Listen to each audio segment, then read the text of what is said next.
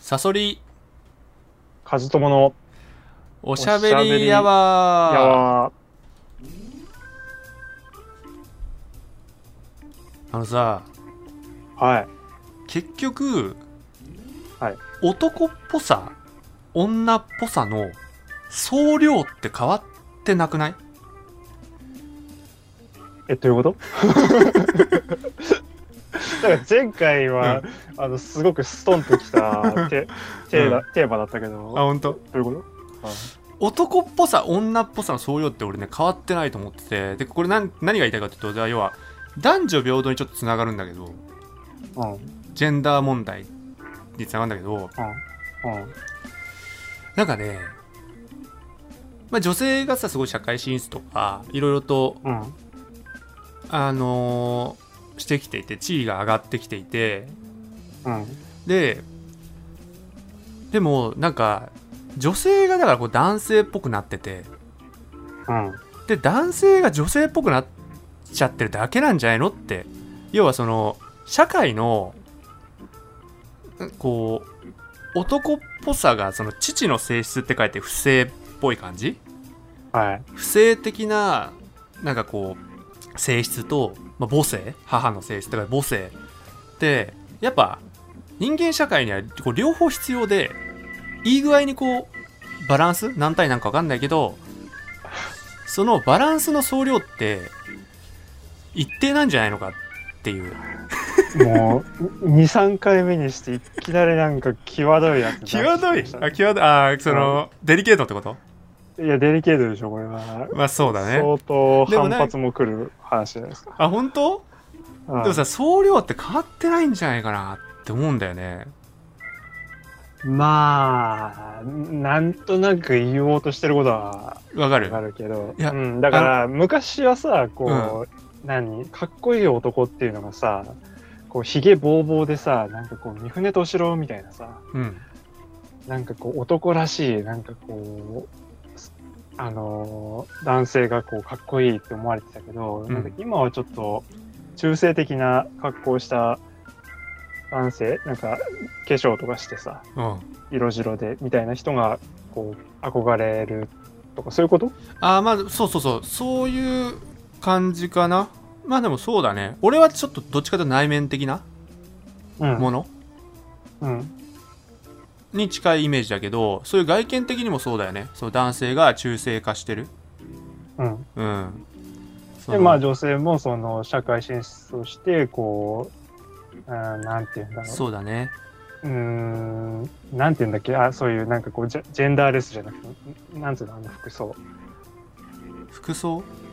あ、なんかこう。ど、どちらも男性も女性も着れるような服装。ユニセックスユニセックスうんあとか着てみたいな、そう、そういうことなあの。ーそうだねなんかさその最近なんかね俺アンケート見てさうん、なんか結婚式って例えば和夫さんあげたい結婚し結婚するときにいや、正直そんなにね、あげたくないですね。あげたくないででも大体さ、まあ、正直女性がさまあこれもちょっと差別になるかもしれないけど女性がどっちかっていうとあげたがってた印象じゃないああ、そうそうかもね。それね、うん逆。転してるらしい今マジで。うん、男性が、あの俺らより全然下よその20代前半とかになるとうん、そうなんかね男性が結婚式あげたくてで女性があげたくあげなくていいみたいなええそうおなん金。だかかるからみたいなえ、そこ、どこ情報。ちょっと今ねあのちゃちゃっとググってみてはい。あの J キャストトレンドっていううん。あのメディアでうん。結婚式あげたい男と嫌がる女うん。えー憧れがあるお金払ってまでどう決着っていうのタイトルでこれ2020年1月の記事なんだけどおお。そう最近ねそうそうそう、そんでさやっぱなし婚っていうんだけどこの結婚式を挙げない、ナシコン。なし婚やっぱその20代から30代の女性、うん618人を対象にしてそう結構そうナシコンナシコンはなんかね618人のうち半数だったみたいよ20代女性600人に検査したところ、そうそうそうナシコンって言ったのが半分。半分で大体理由が、へーまあ、結婚式よりも他にお金かけたいとかあ結あ。婚式を行う資金がないとかはいはいはそうそうそうそう結構さ意外だよねこれい。なんかね、あの、現実的になってるその大体さ自分らは、まあ、30代前半ぐらいの世代で、の。だとそのまあ、一応僕26だけど。あそうだ すっかりしてさ赤井さん何歳だっけえっ、と私33です ?33 おっさんですね。そうでも30代前半ぐらいだとうん。あのーウェディングドレスをねやっぱ一生に一回は着たいっていう人が多かった印象なんですよね周りで。そうまあ結婚式を挙げたい理由としてはねえ、だから10年前ってことうんそうだね、まあ、10年前とは分かんないけどうん。うんなんかイメージそうでなんて言うんだろうな結局女性がだそのバランスが変わってないというか、うん。うん、その男っぽさと女っぽさのねうん。そうその思想思考とかさ、うん、うん。なんかそういった文面でねだからそのうん。イクメンとかもいるじゃんうん。その男性が育児をしていくでそれって多分母性を持って育児するんじゃないかなと思ってえっ、と、お父さんが母性を持って。そうん。うだ要は男とか女とか関係なく母性も不性も持てるってことあ、てかね、それはね、うんあの、フロイトとかの精神分析学では、結構当たり前で、あそうなんだうん、あの、男でも不正と母性っていうのを持ってて。あ逆に女性でも不正と母性っていうのは持ってる。へえなるほど、だね、からし、うん、シングルマザーの方とかはあのある面でその、えー、と子供を包み込むっていう上での母性を持っていれば時に叱りつけるとかうんそれはダメだよっていうふうに言う時の不正も持ってる、なるほどなるほどうん、だからそれは当たり前そうだからなんか社会を形成する上ででもなんか不性と母性両方バランスよくあった方がいいじゃんそうだねあの、うん例えば母性が強すぎると子供は甘やかされすぎちゃうしうんあの不正が強すぎるとあれもダメこれもダメっていうのがあって、うん、子供がなんて言うんだろう愛情に飢えてしまうんうんうんうんう、うん、だからやっぱそこはねどっちも大切だと思うん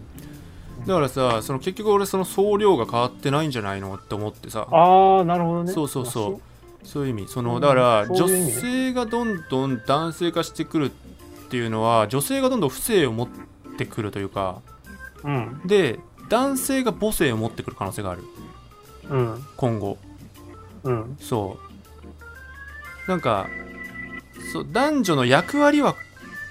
変わるかもしれないけど母性と不正のバランスは社会全体で変わらないんじゃないかなっていうことああーまあ、そうかもね逆にそれ変わっちゃったらねその子供が育たなくなっちゃうからねそうそうそうそうだからなんか、そうやって考えるとやっぱりそうじ女性社会進出して男性が例えばしょ装飾的になったりとかそううん女性っぽくなるっていうのはなんか必然なのかなって思うんだよね、そうかそうね なんかそうだディズニーとかってディズニーランドとかってさ結構昔の男性ってあんま好きじゃないと思うんだよねまあイメこれもイメージだけどうん うん偏見じゃないですか。いやなんかあんまりなんかこう女性あじゃあごめん男性でディズニーランドをすごく楽しんでた人ってのは結構少数派だったと思うんだけどあそう今やね結構やっぱそこの垣根もなくなってるんだよねおそらくで、うん、だからそのそれはだから男女とか性別じゃなくて母性をかきたててたんじゃないのってことディズニーランドっていうのはディズニーランドっでていうのは母性を何かくすぐるそのものだったんじゃないかみたいな人の母性をくすぐそうる施設だったのそうだから母性を持ってくると好きになってくるというかえ和友さん好きディズニーランドいや好きじゃない俺好きになったのよあ好きになったのそうだから俺が結構実体験でそのなんて言うんだろう富士急が好きだったわけよそああのだからその娯楽施設としてさ例えばあの何ドドンパが好きとかならわかるよそうそうそうまさになええんじゃなかいかとか、うんそうそうそうなんであんななんかそう乗り物としてもつまんないしテーマパークでそう乗り物がつまんないって面白いのかなって思っててディズニーランドとか、うんどっちかというとスリルとか刺激とかさそういった方をテーマパークに求めてたのね昔はうんうんそれがねなんかねある時からすごい変わったんだよなディズニーランドが大好きになっちゃってあそうなんだそうそれはやっぱりこうそのアトラクションの楽しさっていうよりはその、うん施設のシステムが面白くなったってことそうなんかね夢夢夢がある夢の国そうあなんか夢があるっていうことがすごく素敵に思ったんだよね。うんうんなんかその夢をなんて言うんだろうねあのものすごいこうさいろんなことに頭を悩ましてなんか一生懸命計算して計算して徹底してなんかこう夢を壊さないようにうんうん、できた設計っていうところにすごい感動してさディズニーランドうが、んうんうんそのなんかこう理念というかさ、うんうんそうそういうのってね好きになったんだよねそれが母性とつながるいやなんかね俺はねなんだろうなそれとだからリンクしてんだよねなんでリンクしてんのか分かんないけど、うんその母性的ななんかこう自分の中の母性的なものうんうん、のこう高まりとディズニーランドを好きになる度合いみたいのがリンクしてんのよ。 そうなのいや本当に本当に。これはもうだからそれはねそう、うんはい、あんまりば僕が母性的な面とあとディズニーランドが好きっていう面がないからだから活動そうだから活動さんだから母性的な面ないでしょあんまり。ってこと だよね多分。だからああそう多分だから結構そう偏差偏差偏差っていうかなんか不正100みたいな人なんじゃないいやそんなことはない そんな切ってばっかり言えんけどね そうだから結局でもそのだからそうそうバランスで成り立ってるんじゃないかなっていう話ですね。あー、なんかそうかなといえばそうかなまあまあまあそうですねうんそんなところですかね今日ははい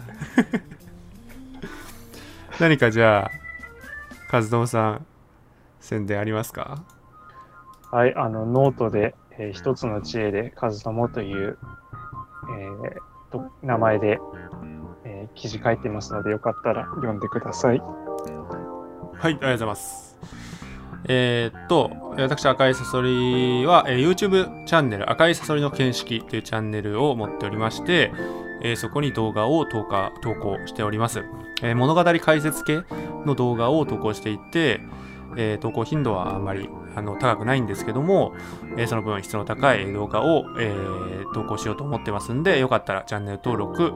えーご視聴お願いします、えー一応あの和友さんのノートのリンクとあと、えー赤いサソリの YouTube チャンネルのリンクは、えー概要欄に貼ってありますので、えーよかったらはい、お願いします、お願いします。はい。それでは、えーまた次回お会いいたしましょう。おやすみなさい。おやすみなさい。